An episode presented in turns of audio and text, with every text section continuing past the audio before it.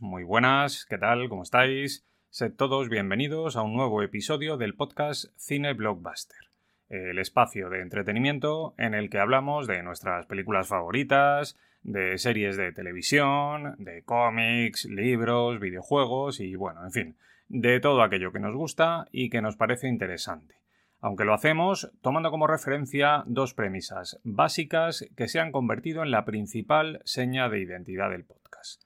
La brevedad y la información de calidad. Esto es lo que ofrecemos y esto es precisamente lo que nos diferencia de otros podcasts. Hoy con un programa dedicado a una película muy particular, un gran blockbuster veraniego que se convirtió en un auténtico pelotazo en taquilla y que es, sin duda, uno de los títulos más recordados de toda la década de los 90. Una peli que, sin embargo, no le gusta a todo el mundo. Me refiero a Armageddon, la cinta dirigida por Michael Bay en 1998, que fue protagonizada por Bruce Willis y que tiene uno de los guiones más locos de toda la historia del cine. Una auténtica pirada de pinza descomunal, excesiva, grandilocuente y además tremendamente entretenida.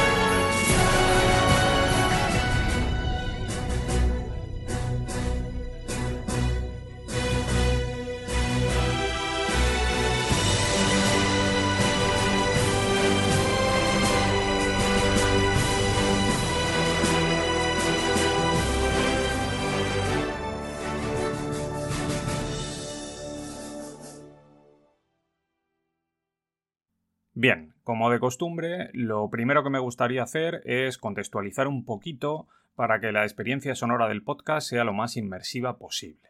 Y para hacerlo vamos a viajar al pasado para recordar cuáles eran las películas que teníamos en cartelera en el año 1998, cuando se estrenó Armageddon.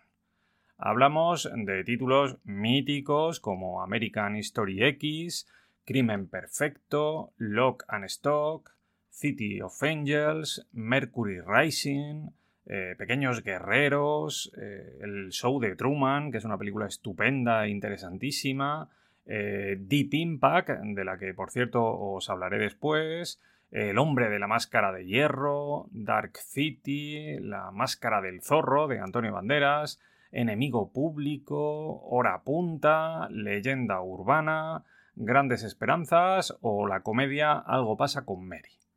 En la ceremonia de los Oscars de ese año, sin embargo, los títulos que más brillaron fueron los de La Delgada Línea Roja, Dioses y Monstruos, Elizabeth, La Vida es Bella y sobre todo Salvar al Soldado Ryan y Shakespeare Enamorado, que se repartieron los premios ese año.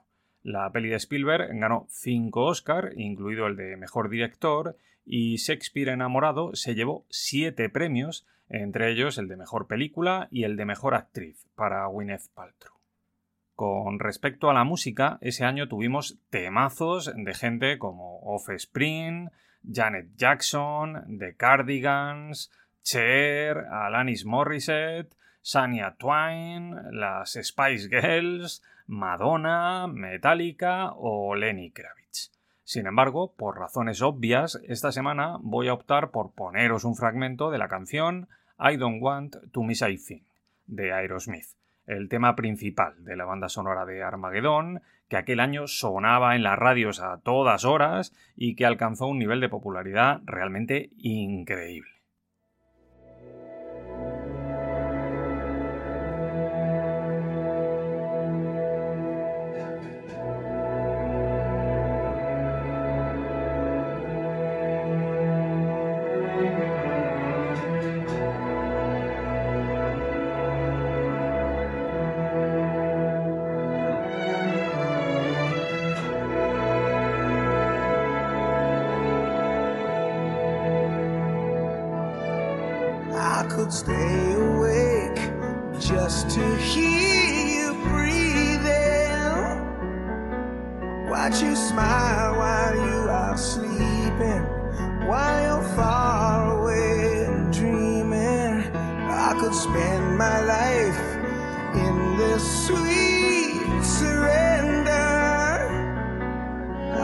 Stay lost in this moment forever.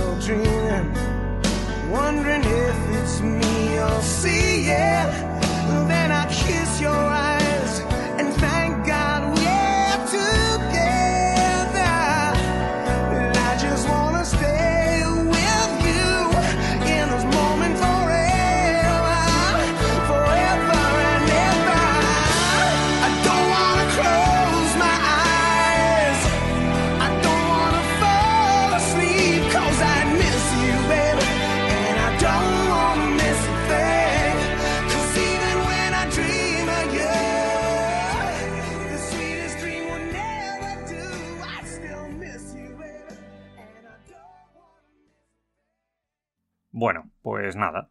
Después de escuchar esta pastelada tan pegadiza que se marcaron los amigos de Aerosmith en 1998, lo que vamos a hacer ahora es comenzar con el programa de esta semana. Y vamos a hacerlo de la manera habitual. Es decir, voy a empezar hablando de la producción de la película de la que vamos a hablar hoy, de Armageddon. Para poder hacer esto, lo primero que tenemos que hacer es aclarar que este proyecto, que venía respaldado por Disney, en realidad fue concebido en la segunda mitad de la década de los 90 del siglo XX, un periodo muy particular que estuvo caracterizado básicamente por el empeño de Hollywood en sacarle rendimiento a las nuevas tecnologías digitales de creación de imágenes. Un concepto que en realidad no era nuevo, pero que vivió un boom extraordinariamente potente en este segundo lustro de los 90 tras la revolución que supuso el estreno de Parque Jurásico, la película que llegó a los cines en 1993 y que supuso un verdadero terremoto. Tras el éxito de Parque Jurásico, todos los estudios se dieron cuenta de que aquello era un filón y se pusieron a trabajar para sacar adelante películas que explotaran aquella tecnología. Buen ejemplo de esto serían películas como La Máscara, en la que pudimos ver a Jim Carrey llevando al límite su histrionismo al colocarse en la cara una máscara digital que le convertía en una especie de versión cartoon de sí mismo, o Independence Day, que nos mostraba una invasión extraterrestre a gran escala, con escenas de destrucción masiva de ciudades, o Twister, donde un grupo de pirados se dedicaban a perseguir tornados, o bueno, yo qué sé, o las erupciones volcánicas de un pueblo llamado Dante's Peak, o de Volcano, la destructiva llegada a Manhattan de Godzilla de la mano de Roland Emmerich, o bueno, o el famosísimo hundimiento del Titanic que fue perpetrado por James Cameron. Todas ellas, por cierto, convertidas en grandísimos éxitos de taquilla. Esta fiebre por el CGI hizo que los ejecutivos de Disney entendieran que tenían que sacar tajada de todo aquello como fuera y decidieron poner en marcha su propio proyecto palomitero. En este caso, con una historia que fue creada en origen por los guionistas Robert Roy Poole y Jonathan Heisler. Aunque es verdad que luego en el guion metió mano todo el mundo, desde el propio Michael Bay hasta gente como Tony Gilroy, Shane Salerno o el mismísimo JJ Abrams. Un guion absolutamente demencial, por cierto, que no atendía ninguna lógica, pero que encajaba muy bien dentro de lo que era el espíritu de Hollywood en aquellos años, donde el objetivo era básicamente hacer películas cada vez más grandes y más espectaculares aunque aquello supusiera renunciar casi por completo a cualquier atisbo de verosimilitud. Además, para poder producir la película, se juntó un equipo de piratas de primera, auténticos figuras del cine comercial de aquellos años. Gente irrepetible como Chad Oman, Jim Van Wyck, Jay Lang Hurt o Jerry Bruckheimer. Nombres habituales en las grandes superproducciones de los años 80, 90 y principios de los 2000. No obstante, el gran fichaje fue el del irrepetible Michael Bay un director que en aquellos años estaba viviendo su época dorada. El tipo venía de dirigir pelis como Dos policías rebeldes o La Roca, que habían sido grandísimos éxitos, y parecía que se iba a comer el mundo. Michael Bay estaba completamente crecido y para hacer la película exigió un presupuesto holgado con el que pudiera hacer y deshacer a su antojo y un rodaje sin limitaciones en diferentes lugares del mundo desde la propia California hasta Houston, Nueva York o lugares tan dispares como Shanghái o la pequeña localidad de Dinan, en Francia. Vamos, todo muy loco. Además, para el reparto se apostó muy fuerte por un puñado de actores y actrices muy conocidos en aquel momento, como Bruce Willis, Ben Affleck, eh, Liv Tyler, Billy Bob Thornton, Steve Buscemi, Will Patton, Michael Clark Duncan, Owen Wilson o William Fichtner.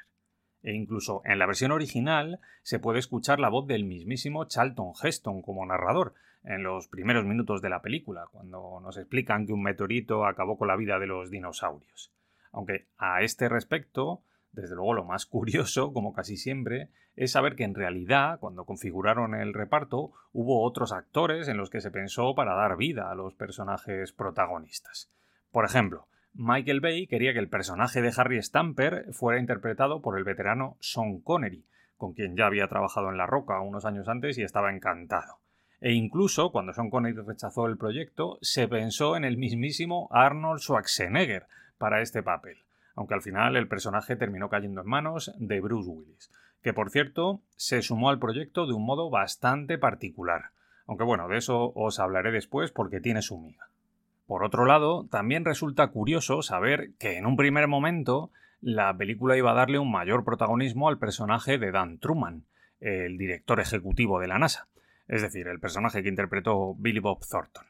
Sin embargo, tras el éxito de Titanic, que se había estrenado unos meses antes, los productores pensaron que era mucho más inteligente potenciar la historia de amor entre los personajes de Grace y de AJ para tratar de atraer al público más joven. Y lo hicieron metiendo escenas románticas entre los dos, con el sol de fondo y con música lenta que creaba ambiente. Vamos, que no se complicaron mucho la vida. El caso es que al final la película se puso en marcha con un presupuesto enorme de 140 millones de dólares, con distribución de buena vista y con un estreno mundial que llegó a los cines el 1 de julio de 1998.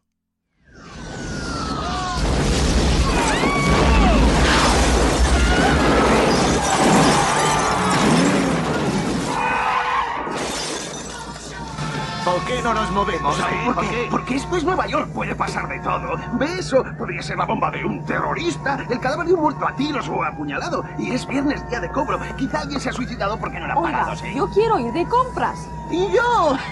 Pero no vamos a ninguna parte porque esto es un buen atasco. Tengo la pantalla llena. Están por todas Objetos partes. entrando en la atmósfera desde Finlandia a la costa norteamericana.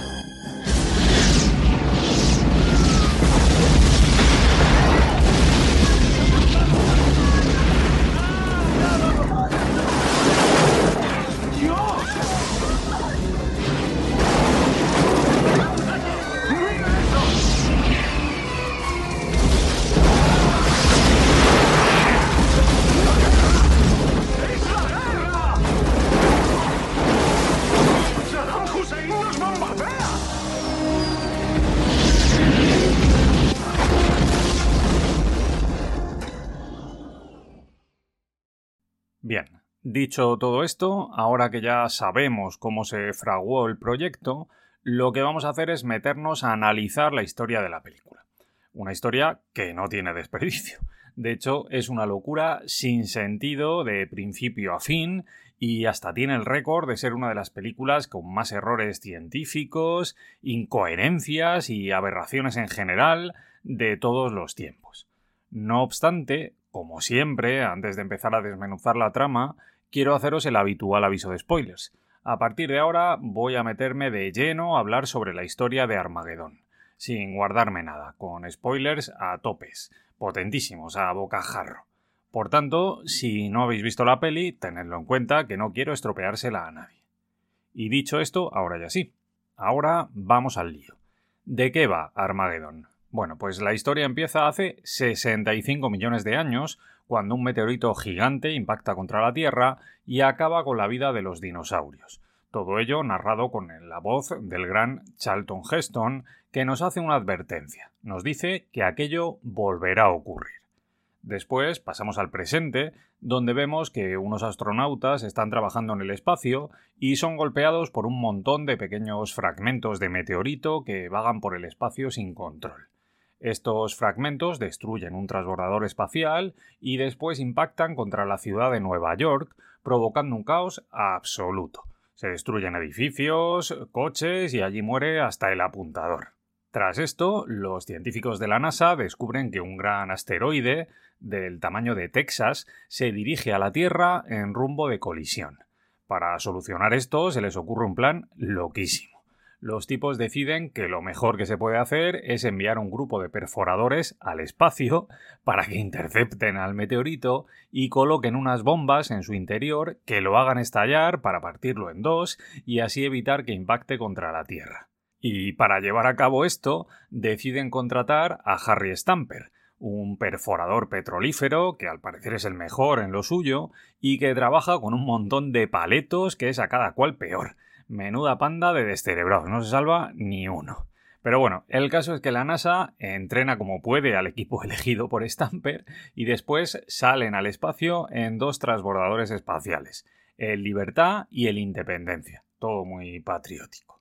El plan es que las dos naves se acoplen a la estación espacial rusa para repostar, pero allí las cosas salen bastante mal y la estación termina estallando.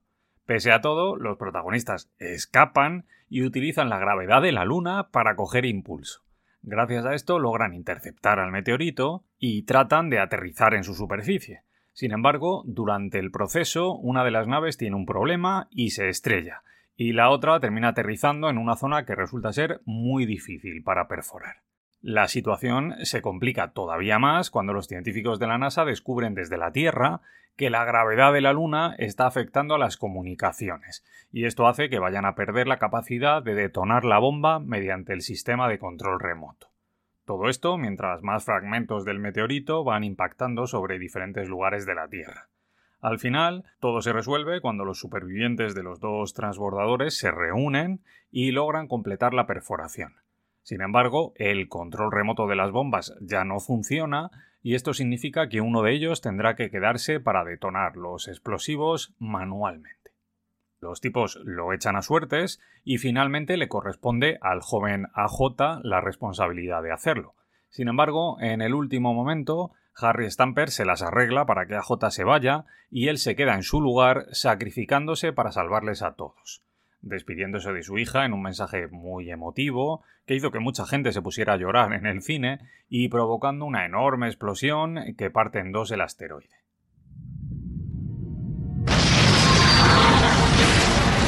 Una lluvia de meteoritos.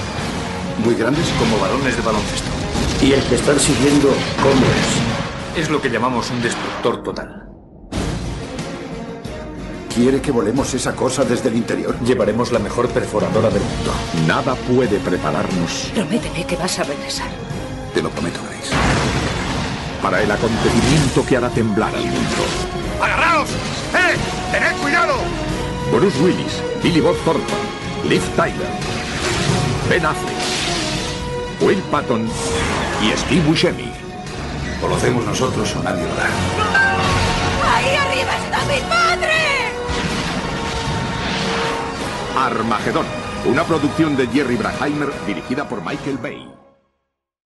Bueno, el siguiente bloque, como de costumbre, se lo vamos a dedicar a los nombres propios implicados en el proyecto, comenzando, como no puede ser de otra manera, por el gran Michael Bay uno de los directores más potentes, más taquilleros y yo diría que más llamativos e influyentes de todo el panorama cinematográfico de los últimos 30 años. Michael Bay vino al mundo el 17 de febrero de 1965 en una familia que siempre estuvo muy ligada al mundo del cine. De hecho, Michael Bay era sobrino de la actriz Susan Bay, una estrella de la televisión de los años 60 que estuvo casada nada más y nada menos que con el mismísimo Leonard Nimoy, el mítico Spock de Star Trek. Es decir, Michael Bay es sobrino político de Spock. Vamos, no se puede molar más. En lo que tiene que ver con su carrera, bueno, pues Michael Bay empezó en el mundo del espectáculo dirigiendo anuncios publicitarios y videoclips, y lo hizo cuando esta industria estaba viviendo su época de máximo esplendor. El tipo dirigió videoclips de gente como Tina Turner, Meat Love o Aerosmith, y también anuncios publicitarios de marcas como Victoria's Secret o Coca-Cola. Sin embargo, su debut en el cine llegó en el año 1995 gracias a la película Dos policías rebeldes, una estupenda cinta de acción que espero poder traer al podcast en algún momento y que tenía a Will Smith, Martin Lawrence y Thea Leoni como protagonistas.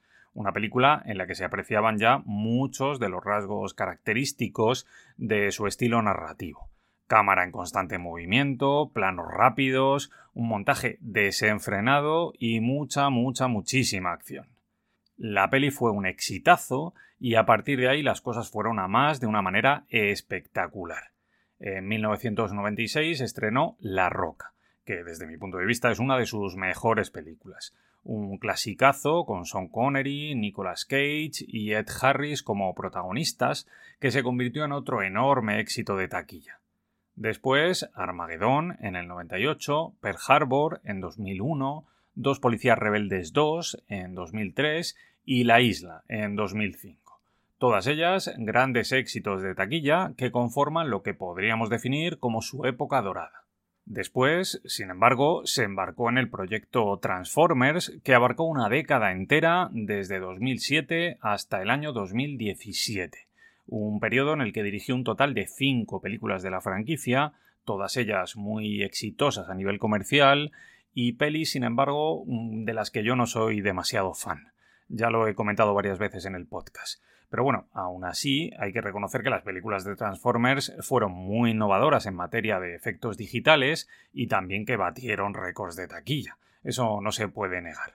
No obstante, en este periodo aún tuvo tiempo de dirigir otras películas que desde mi punto de vista, y pese a ser bastante más pequeñas, son mucho más interesantes. Me refiero a Dolor y Dinero, de 2013, o a 13 horas Los soldados secretos de Benghazi, de 2016. Ambas pelis estupendas. Sobre todo Dolor y Dinero, ¿eh? que a mí me parece un peliculón.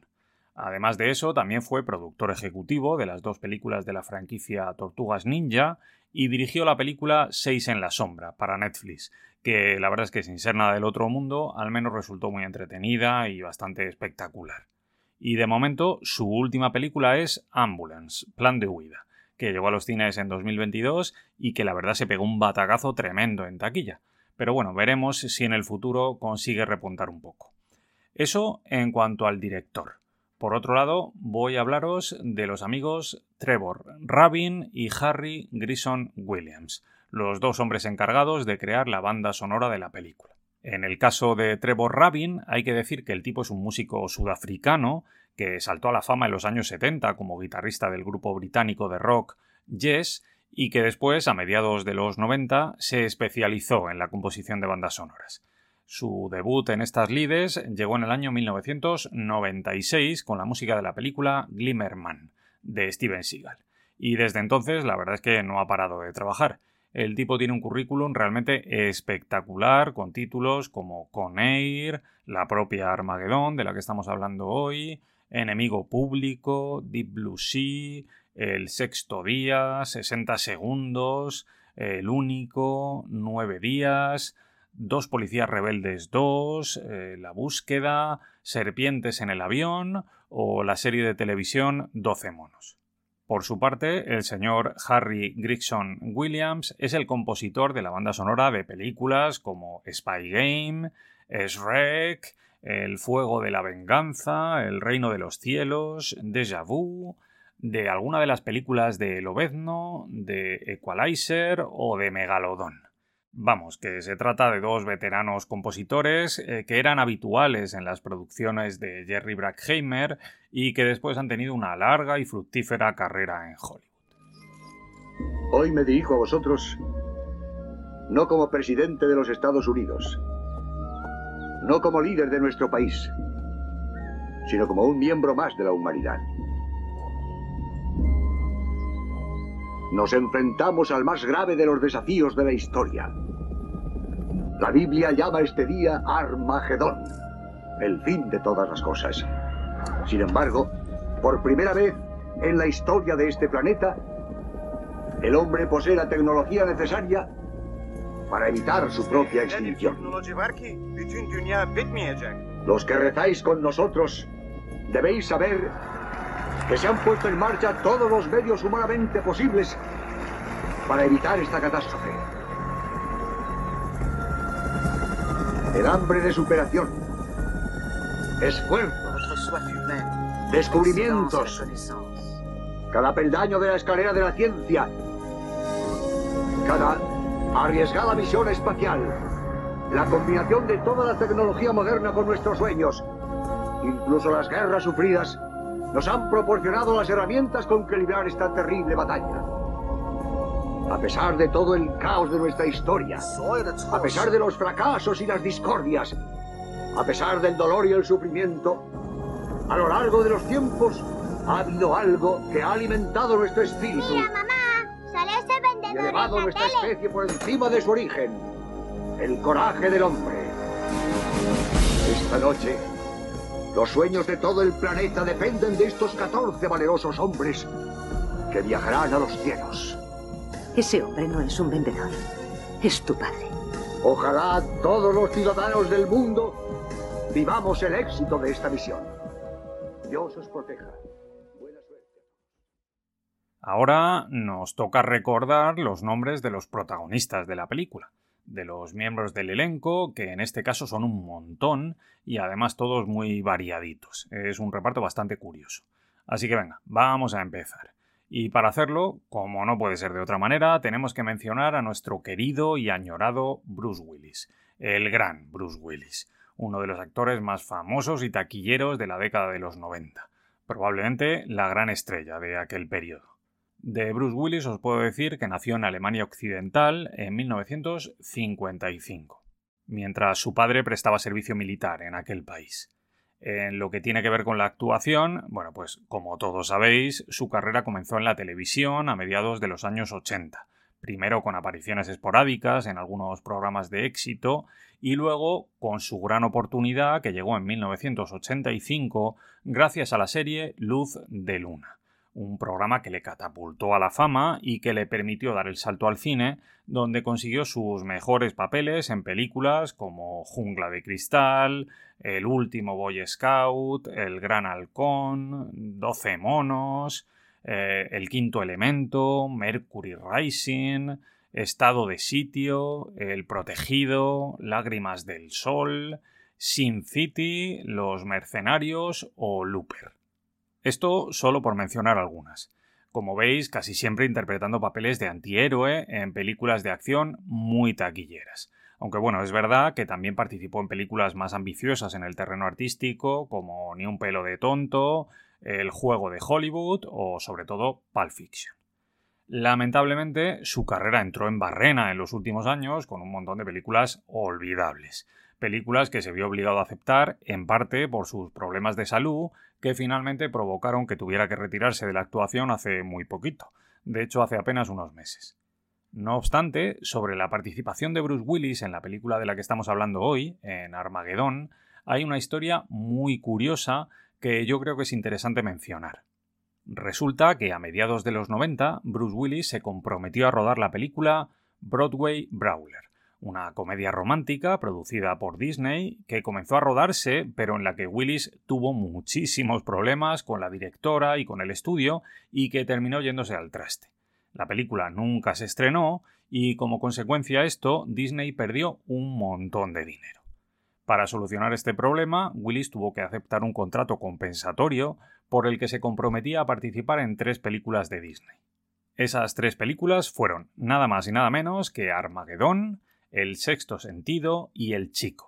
Tres películas que generaron un montón de pasta y en las que Bruce Willis tuvo que conformarse con un caché muy inferior al que cobraba habitualmente en aquellos años.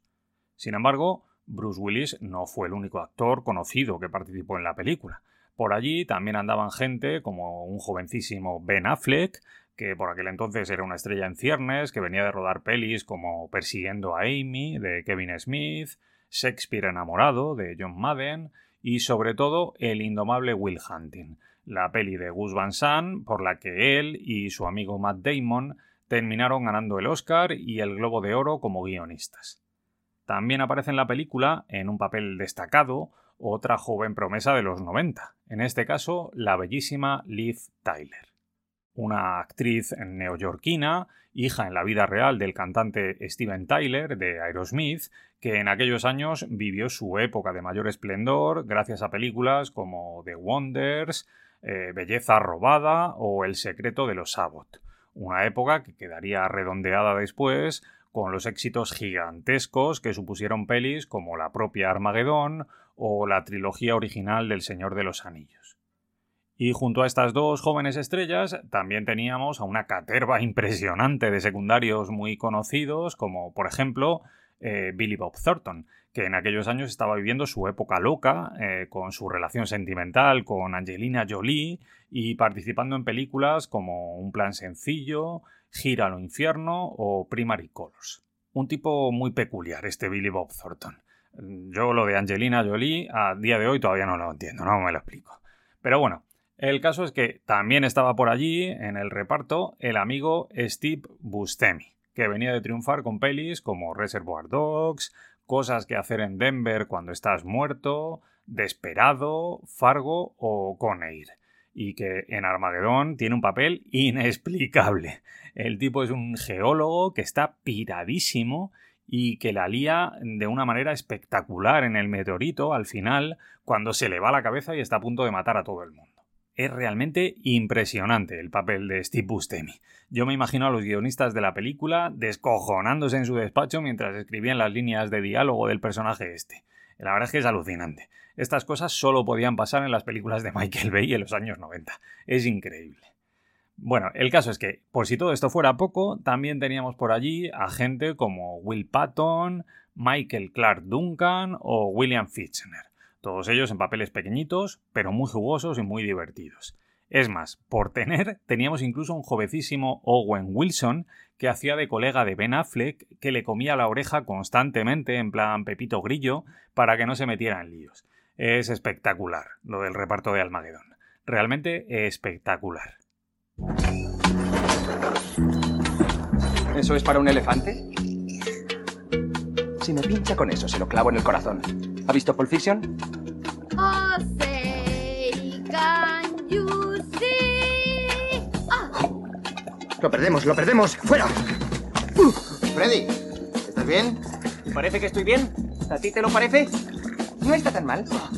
Solo son rosquillas. señor Chapel, le toca. Oiga, señora, yo solo he venido a perforar. Anda, igual que yo.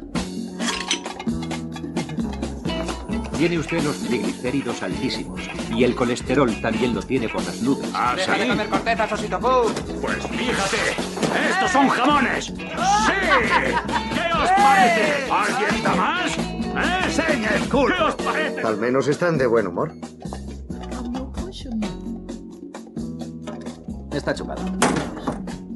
Oiga, ¿quiere medirnos el cerebro? Gané el premio Westinghouse a los 12 años. No fue nada. Publiqué algo a los 19 y un doble doctorado por el MIT a los 22.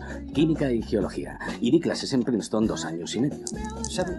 Creo que esta es la habitación más incómoda que he visto en toda mi vida. ¿Que por qué hago esto? Porque lo pagan bien, se viaja mucho y me dejan usar explosivos, ¿vale? Está bien, si se quiere poner metafísico conmigo, adelante. Le diré una cosa que me cabrea cantidad. La gente que cree que Jethro Tull es solo un componente del grupo. ¿Quién es Jethro Tull? Mi plato favorito es el haggis. Corazón, hígado, bofe. Se mete todo en el estómago de una oveja y se cuece. Hace que te crezca pelo en el culo. No estoy loco, solo estoy un poco emocionado, ¿vale? No hacen más que hacerme pruebas y luego cuando todo esto acabe, ¿me darán un abrazo o algo así? Oiga, la cíclope empieza a molestarme. ¿Puede aguantarlo? Puedo aguantar, bueno, lo que voy a hacer, eso sí. Lo que no puedo soportar es este cuarto. ¿Una mujer con grandes pechos? Mujer con pechos medianos. Este es Harry tratándome mal, y este es Harry regañándome, y este es Harry prohibiéndome casarme con su hija. Vaya, muchas gracias. Desahógese. Muy bien. Tuve una grave lesión de cabeza en el instituto. Esta se parece a usted, con un par de tetas. Sí, puedo aguantarlo. Otra vez. Puedo aguantarlo.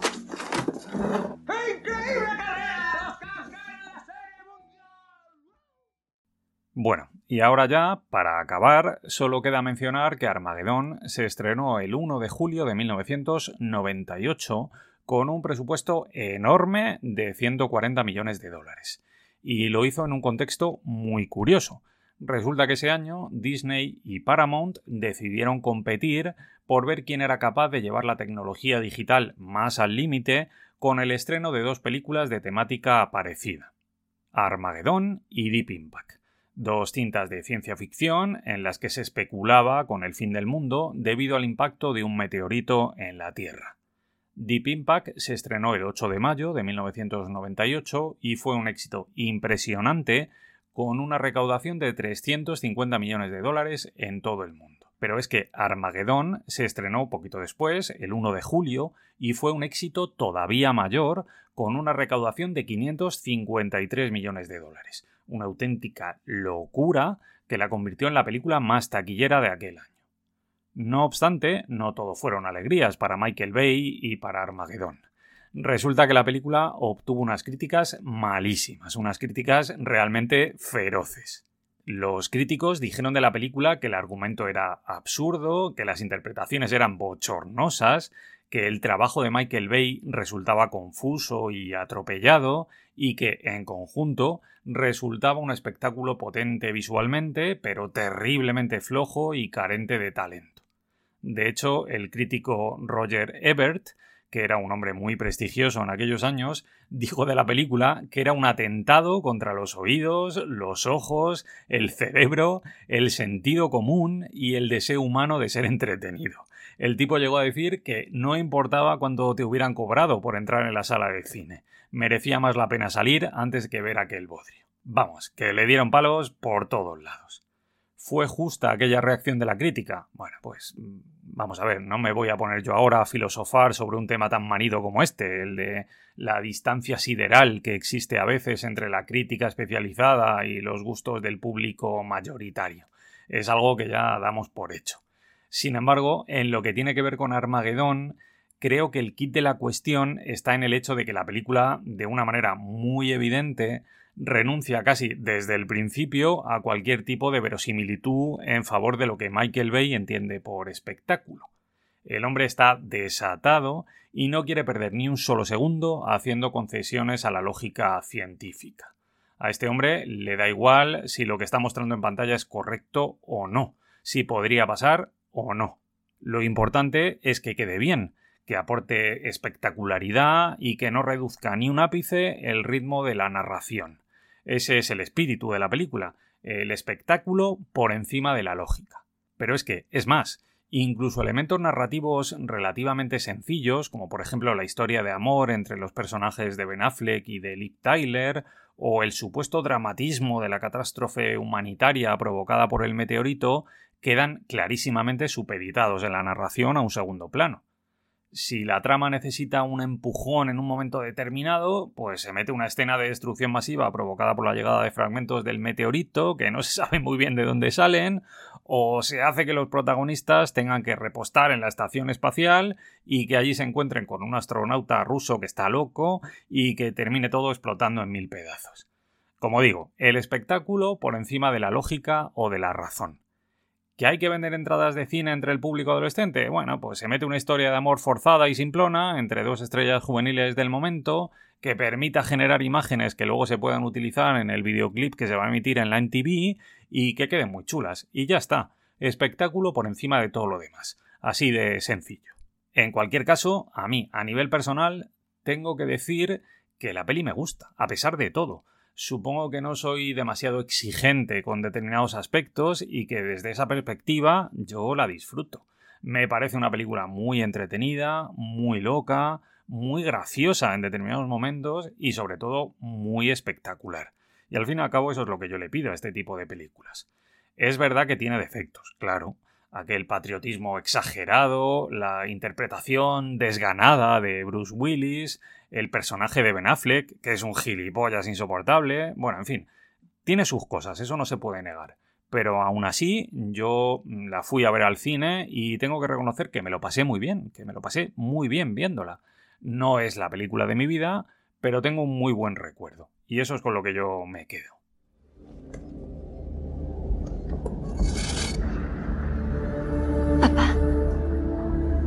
Gracie. Hola, cariño. Ya sé que te prometí que volvería a casa. Oye, no, no, no te entiendo. Creo que tendré que romper mi promesa. Yo también te mentí. Cuando te dije que no quería ser como tú. Porque soy como tú. Y todo lo bueno que tengo dentro lo he heredado de ti. Te quiero mucho, papá. Y estoy orgullosa de ti. Pero ahora tengo miedo, papá. Mucho miedo. Ya lo sé, pequeña. Pero pronto no habrá nada que temer. Gracie, fue a J quien nos salvó.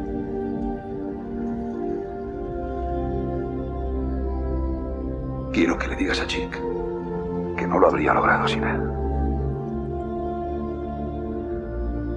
Y quiero que cuides de AJ.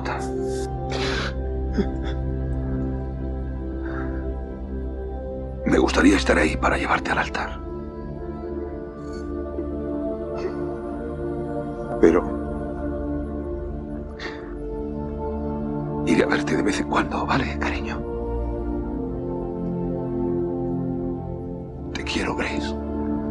Y ti. Tengo que irme, cielo. Papá, no. No, no. Papá, no.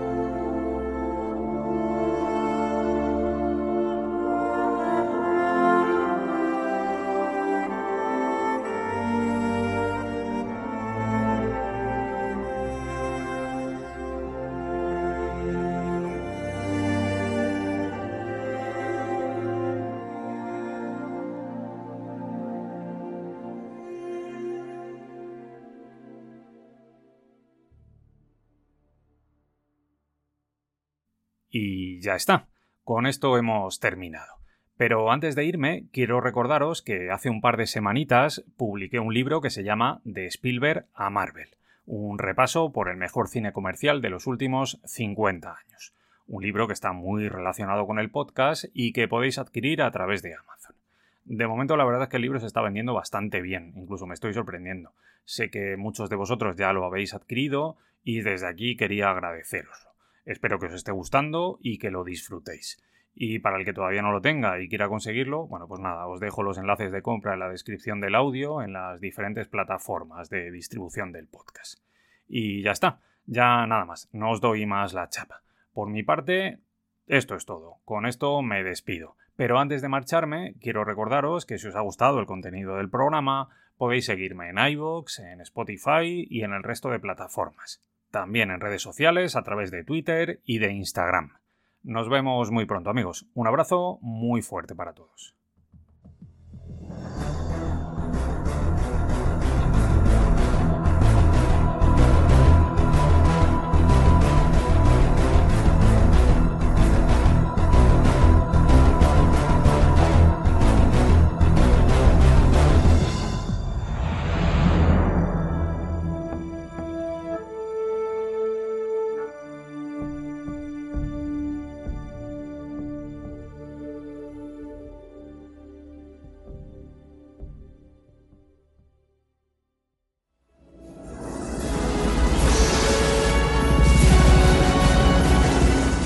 Recordad. Somos héroes, así que ese incidente que tuve con el cañón en el asteroide, olvidémoslo, ¿vale?